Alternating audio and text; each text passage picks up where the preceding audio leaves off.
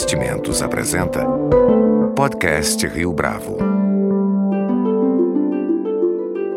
Conheça o Portfólio Rio Bravo, uma carteira de investimento só sua, só na Rio Bravo. Para informações, entre em contato via investimentos@riobravo.com.br ou 3509-6620. Este é o podcast Rio Bravo, eu sou Fábio Cardoso. Diferentemente de muitas empresas que amargaram com a crise econômica nos últimos anos, a Avanto tem apresentado uma capacidade de reação importante para sua prevalência no mercado. Rogério Andrade, CEO da empresa, foi nosso entrevistado em 2013 e agora conversa conosco novamente sobre aviação executiva, infraestrutura e a respeito do estado da arte de compartilhamento de aeronaves no Brasil. Rogério Andrade, é um prazer tê-lo conosco mais uma vez aqui no podcast Rio Bravo. Muito obrigado, o prazer é todo meu. Quando você concedeu essa entrevista ao podcast em outubro de 2013, a realidade do país era outra e a, foto a fotografia da economia brasileira nem de longe se comparava com o que a gente vê hoje em dia. De lá para cá, portanto, muita coisa mudou. Como é que a Avanto absorveu essas mudanças nos últimos anos? É, é interessante é, começar falando sobre esse assunto, porque de fato houve, necessidade de fazer uma, um ajuste, especialmente do que se refere a atividades comerciais e, e até a própria preparação da estrutura da Avanto para atender o que hoje em dia é o nosso novo perfil dominante de clientes. E qual é a principal diferença? Quando a gente começou e durante os primeiros anos de vida da empresa, o cliente típico da Avanto era aquele novo usuário de aviação executiva. Era alguém que pela primeira vez na vida estava se dando ao luxo de multiplicar o seu tempo usando aviões e helicópteros para se locomover de um lugar ao outro. E obviamente que com o contexto econômico que se colocou no Brasil, especialmente a partir de 2014, é, o que a gente viu foi uma assim, um ajuste de despesas de absolutamente todos os estratos da, da sociedade e das corporações. Portanto, to, todas as, essas camadas elas começaram a olhar de uma forma mais racional para como o dinheiro era gasto. Então, portanto, esse cliente tradicional ele começou a vir com menos velocidade do que ele vinha antes. Só que, por outro lado, abriu-se uma oportunidade muito interessante, que foi o, a sensibilização e o convencimento de pessoas que já tinham suas máquinas, aviões e helicópteros, que na esmagadora maioria das vezes eram subutilizadas e que, especialmente no momento que a gente está vivendo, não fazia mais sentido você manter o avião o helicóptero parado no hangar a maior parte do tempo, quando esses mesmos empresários ou essas pessoas físicas estavam vendendo austeridade, estavam cortando custos nas suas empresas, demitindo pessoas, e aí não, no mínimo não pegava bem uma situação dessa. E aí esse, esse extrato dos usuários de aviação executiva que nunca tinham olhado para essa possibilidade de propriedade compartilhada, mas por uma questão cultural, por já estar acostumado até a própria máquina, começaram a enxergar no modelo de negócios da Avanto uma maneira muito inteligente e muito interessante de se voar. E de fato, na hora que você olha para os principais predicados da companhia, é, alguém que toma uma decisão mais racional do que emocional jamais teria a própria máquina, né? Porque alguém que é um cliente da Avanto está num contexto de uma operação que certamente é mais segura do que uma operação privada, porque eu tenho equipes especializadas em cada aspecto relacionado à operação e, portanto, são especialistas nas áreas que atuam. Isso faz com que naturalmente a operação seja mais segura e, no nosso caso, isso ainda é chancelado por uma certificação de qualidade que a gente tem aqui, de, que na verdade mede a segurança de voo, chama SBAL. É o equivalente ao ISO para aviação executiva. E a Avanto é a única empresa na América Latina de aviação privada que tem a certificação SBAL no nível 2. Então, segurança eu diria que é o primeiro aspecto para alguém levar em consideração escolher o modelo de compartilhamento em detrimento de ter a tua própria máquina. Mas não é só isso. É, tem a questão de sempre ter uma máquina disponível aqui na Avanto, se você pede um helicóptero com 6 horas de antecedência ou o avião com 24 horas de antecedência à decolagem, é garantido que vai ter uma máquina à disposição do cliente. Seja aquela específica que ele tem uma fração ou uma equivalente, eventualmente uma superior ao custo da dele. Mas sempre tem. Alguém que tem a própria máquina nem sempre tem a máquina à disposição, porque ela tem que parar para fazer manutenção, porque ela tem panes inesperadas, porque os pilotos saem de férias e vários outros motivos. Outra razão que, que faz com que esse modelo seja interessante é o fato de que o, o, o cliente da Vanto não tem absolutamente nenhuma dor de cabeça para gerenciar o ativo. Aviões e helicópteros são, especialmente no que se refere à questão de manutenção, ativos muito complexos de se gerenciar. E não pode ter erro, né? Qualquer bobeada é um acidente muitas vezes fatal. Então, você não você ter a operação, ter a disponibilidade sem ter a dor de cabeça é uma vantagem muito grande. E por fim, custa muito menos. Então, ou seja, se você somar a segurança, a disponibilidade, a, a comodidade e a questão financeira, tem razão por, pelo qual alguém teria sua própria máquina e não seria um, um cliente do compartilhamento. E obviamente que o contexto econômico ajudou as pessoas a entenderem ou ficarem mais sensíveis a essas características. É, essa transição, digamos assim, ela foi natural ou foi preciso algum tipo de esforço de convencimento junto a esses novos clientes ou clientes em potencial? Eu acho que um pouco de cada, de cada uma dessas coisas. Ela foi parte provocada pela nossa ação comercial e parte uma ação espontânea daqueles que já tinham as próprias máquinas. Ainda fazendo alusão a essa primeira entrevista que você concedeu no podcast Rio Bravo, como é que o negócio da aviação executiva tem se saído frente aos dados do PIB? Naquela ocasião você disse que os dados do PIB também, de certa maneira, refletiam um certa, uma certa robustez do negócio de aviação civil. Como é que você vê essa fotografia hoje, pensando nos números do PIB como referência? A aviação ela é, é ela tem um grau de elasticidade bem alto correlacionado ao, ao crescimento ou ao, ao, encolhimento do PIB. Então, nesses últimos anos, a economia deixou, diminuiu de tamanho, a aviação como um todo, e a aviação executiva não foi diferente, também encolheu.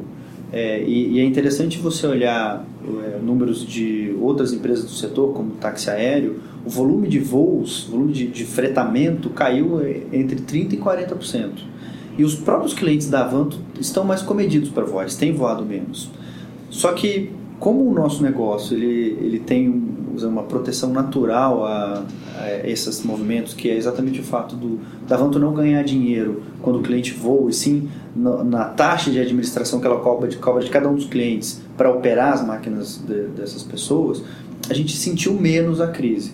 A empresa cresceu nesses, nesses dois, três anos de crise. E, e, o resultado operacional também cresceu bastante, fruto do, de, de, obviamente aí movimentos internos de, de ajuste de tamanho. A gente estava num, numa toada de crescimento acelerado, portanto a, a estrutura da empresa estava preparada para esse crescimento. No momento que a velocidade de crescimento diminuiu, a gente fez várias renegociações com fornecedores, ajustou a estrutura e, portanto, conseguiu, no final do dia, ter um resultado operacional melhor do que vinha conseguindo antes.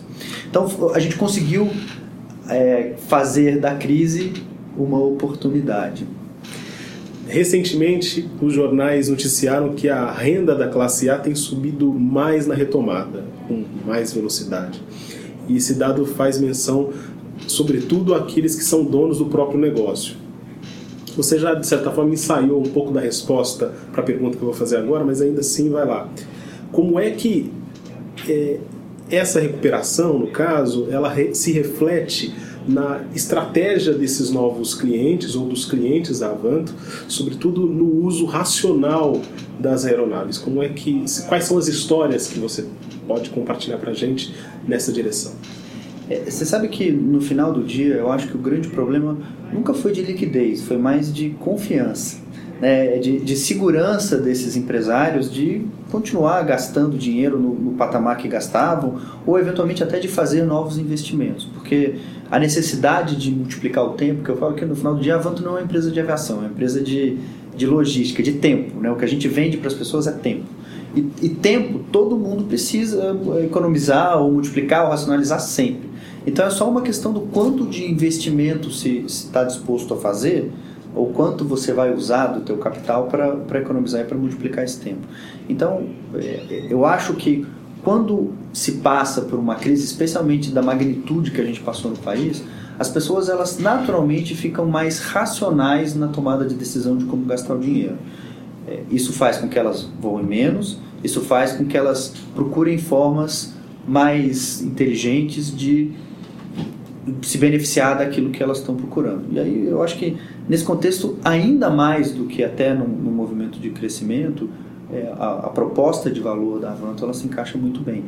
O que eu acho que tem de positivo nessa retomada da economia é que aqueles entrantes que muitas vezes pararam de, de gastar o dinheiro ou eventualmente até ficaram sem a liquidez momentânea, eles vão vir também. E daí a gente vai ter duas fontes importantes de novos clientes. Os entrantes, que eram a fonte original, e esses proprietários de aeronaves que aprenderam durante a crise que não precisa ter a própria máquina para estar tá bem servido. É sabido que a infraestrutura é um problema grave para o desenvolvimento das empresas no país, de um modo geral. A Avanto participou, segundo também foi noticiado no ano passado, eh, de investimentos em infraestrutura para a atração de novos clientes. É, é possível medir qual foi a resposta que esses, que esses investimentos propiciaram para o negócio? É, eu, acho que o nosso grande investimento é, durante esse período foi a abertura de uma nova base operacional, é, onde fica o nosso centro de logística e onde também estão angarados boa parte dos helicópteros. Não tem dúvida que a agilidade e a eficiência da prestação do serviço melhorou, porque você conseguiu proporcionar para a equipe um ambiente de trabalho mais moderno, e isso obviamente faz com que as pessoas trabalhem mais satisfeitas, e ao mesmo tempo a gente incluiu ferramentas de tecnologia, especialmente no acompanhamento em solo das aeronaves, que faz com que a operação seja mais segura e, que inclusive nos ajudou a receber a certificação de, de segurança de voo que eu mencionei. Rogério, conta pra gente um pouco agora do Centro de Controle Operacional da Avanto. Qual é a importância do CCO para o funcionamento da empresa? Me chamou a atenção bastante isso quando eu li no site de vocês. É, o CCO é o coração da empresa, é o centro nervoso da Avanto. É, é de lá que saem todos os planejamentos da, das solicitações de voo de clientes e o acompanhamento dessas missões em tempo real. Então hoje a gente tem ferramentas super modernas no, no, no CCO que nos permitem mudar uma logística em tempo real, é, fazer um acompanhamento mais preciso da meteorologia. A gente tem rastreadores nas aeronaves que nos, nos deixam é, com um grau de, de precisão da onde está a localização de determinada máquina em determinado momento, que são é, super importantes para que a, o nível de prestação de serviço, portanto, o nível de satisfação dos clientes seja elevado. E nessa mesma história que falava a respeito do Centro de Controle Operacional da Avanto, havia uma menção específica em relação à competência dos profissionais que lá trabalham. Quais são as características desses profissionais? Qual é a importância desse recrutamento específico de vocês?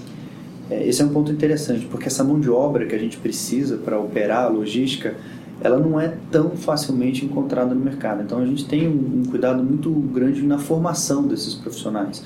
É, basicamente, essas pessoas elas vêm ou de atendimento do setor de, de serviços de atendimento a clientes ou do setor aeronáutico com conhecimento técnico sobre operação de aeronaves, meteorologia, é, regulamentação aeronáutica e assim por diante. E aí, em cima dessa base, a gente tem todo um, um trabalho e um cuidado de formação desses profissionais para que eles se capacitem e, juntem as características de é, entender do setor aeronáutico, entender da operação de aeronaves e, e especialmente ter um cuidado ímpar na no atendimento aos clientes, porque o nosso público é um público sofisticado, exigente, que demanda respostas rápidas. Então, você conseguir cuidar de todos esses aspectos ao mesmo tempo é, um, é uma coisa complexa. E, de fato, eu posso dizer com bastante orgulho que o, o CCO da Avanto ele é único nesse sentido. Qual foi a maior aposta da Avanto em 2017 no tocante às aeronaves, a esses investimentos em especial? É, a gente percebeu que os clientes que estavam mais propícios a fazer essa migração de ter a própria máquina para ter uma aeronave compartilhada eram os clientes especialmente das, das, dos modelos mais caros de aeronaves que a gente opera, então dos jatos e do Agusta, que é o helicóptero bimotor. Então a gente foi nesse sentido. No ano passado a gente trouxe um Phenom 300 e uma Agusta para a frota. É, e esse ano a gente está em vias de trazer mais um Phenom 300. Quer dizer, no momento de, de crise, de contração econômica, você expandir a frota é, uma, é um privilégio, especialmente na aviação executiva. E vocês têm como medir a resposta dos clientes em relação a esses investimentos? A satisfação, por exemplo, deles em relação à utilização dessas aeronaves em especial? Sem dúvida, é, é, boa parte do que a gente é, organiza de logística e faz de planejamento está baseado em modelos estatísticos. E esses modelos estatísticos eles demonstram matematicamente na prática a gente comprova isso, que quanto mais aeronave você tem na frota, é, mais você consegue atender os clientes do compartilhado apenas com as aeronaves da frota compartilhada. Como a gente tem a obrigação de atender a todas as solicitações dos clientes, em determinados momentos eu preciso é, acessar aeronaves de terceiros para conseguir cumprir todas as missões. E a gente faz isso tendo não só na, embaixo da administração da Avanto as aeronaves que são do programa de compartilhamento, mas aeronaves privadas também, que nos, que, que nos contratam para fazer a gestão e ao mesmo tempo cedem essas máquinas para nos momentos de ociosidade para os clientes do compartilhamento voar. Então isso faz com que a frota seja, seja grande e isso faz com que os clientes possam ser atendidos com, com, com qualidade e com o padrão que a gente considera ideal. Então, quanto mais aeronave eu tenho na frota compartilhada, menos eu preciso dessas aeronaves de terceiros para fazer os voos. E, obviamente, o cliente prefere voar na aeronave dele do que dele, entre aspas, seja uma das aeronaves do compartilhamento, do que voar numa aeronave que está fora da frota. Como é que vocês acompanham essa, as inovações tecnológicas nesta área em especial, que demanda tanto recurso de um lado e que é, apresenta tantas sofisticações a cada ano? É, especialmente no que se refere a, a controle de navegação, é, acompanhamento do, das movimentações das aeronaves, aviônicos, como a gente chama, que, que fazem com que a operação dos pilotos seja mais fácil, mais, mais, comple mais completa em termos de, de ferramenta, é onde a gente faz os maiores investimentos. Na sua avaliação, o mercado para 2018 está mais próximo dos desafios ou das oportunidades, para usar uma expressão que você adotou algumas respostas atrás? Eu acho que nós vamos continuar tendo boas oportunidades, mas eu não cravaria com segurança que a gente está já numa constante de crescimento. Acho que ainda tem muitas dúvidas, especialmente no, no campo político e nas consequências que isso vão causar na economia com relação a 2018. Né? Você tem uma eleição presidencial que não dá para ignorar na frente, pela frente, ainda está muito nebuloso o cenário e é óbvio que o mundo empresarial tem, tem você foge de risco, né? O nosso trabalho é o tempo todo encontrar o melhor resultado com o menor nível de risco. O nível de risco está elevado hoje em dia ainda. Então não dá para cravar com certeza absoluta que as coisas vão ser vão estar em céu de brigadeiro em 2018. O que eu posso dizer é que a gente já tem percebido pelo menos uma, assim, uma procura maior e uma quantidade de negócios realizados nesse comecinho do segundo semestre que, que é maior do que do primeiro semestre. Espero que isso seja a constante daqui para frente, mas ainda não dá para garantir pensando em espaço aéreo e também novas praças, a América Latina representa um território a ser explorado em se tratando de novos negócios?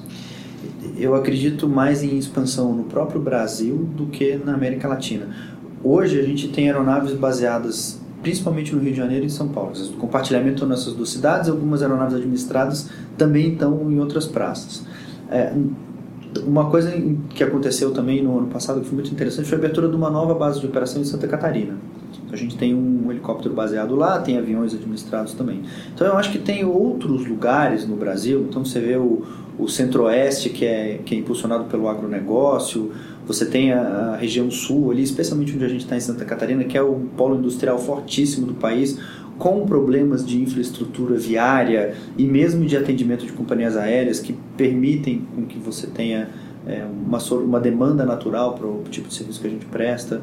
É, o próprio Nordeste, que nesses últimos anos cresceu acima da média nacional, teve, acho que sentiu mais a crise também, mas tem tudo para voltar a crescer. Então você tem várias regiões no Brasil onde o negócio pode se expandir antes até de se pensar em outros países da América Latina, o que eu acho que é um caminho natural. Rogério, muito obrigado por mais essa entrevista, pela sua participação aqui no podcast Rio Bravo. Eu que agradeço, foi um prazer e já aguardando a próxima. Com edição e produção de Leonardo Testa, este foi mais um podcast Rio Bravo. Você pode comentar essa entrevista no SoundCloud, no iTunes ou no Facebook da Rio Bravo.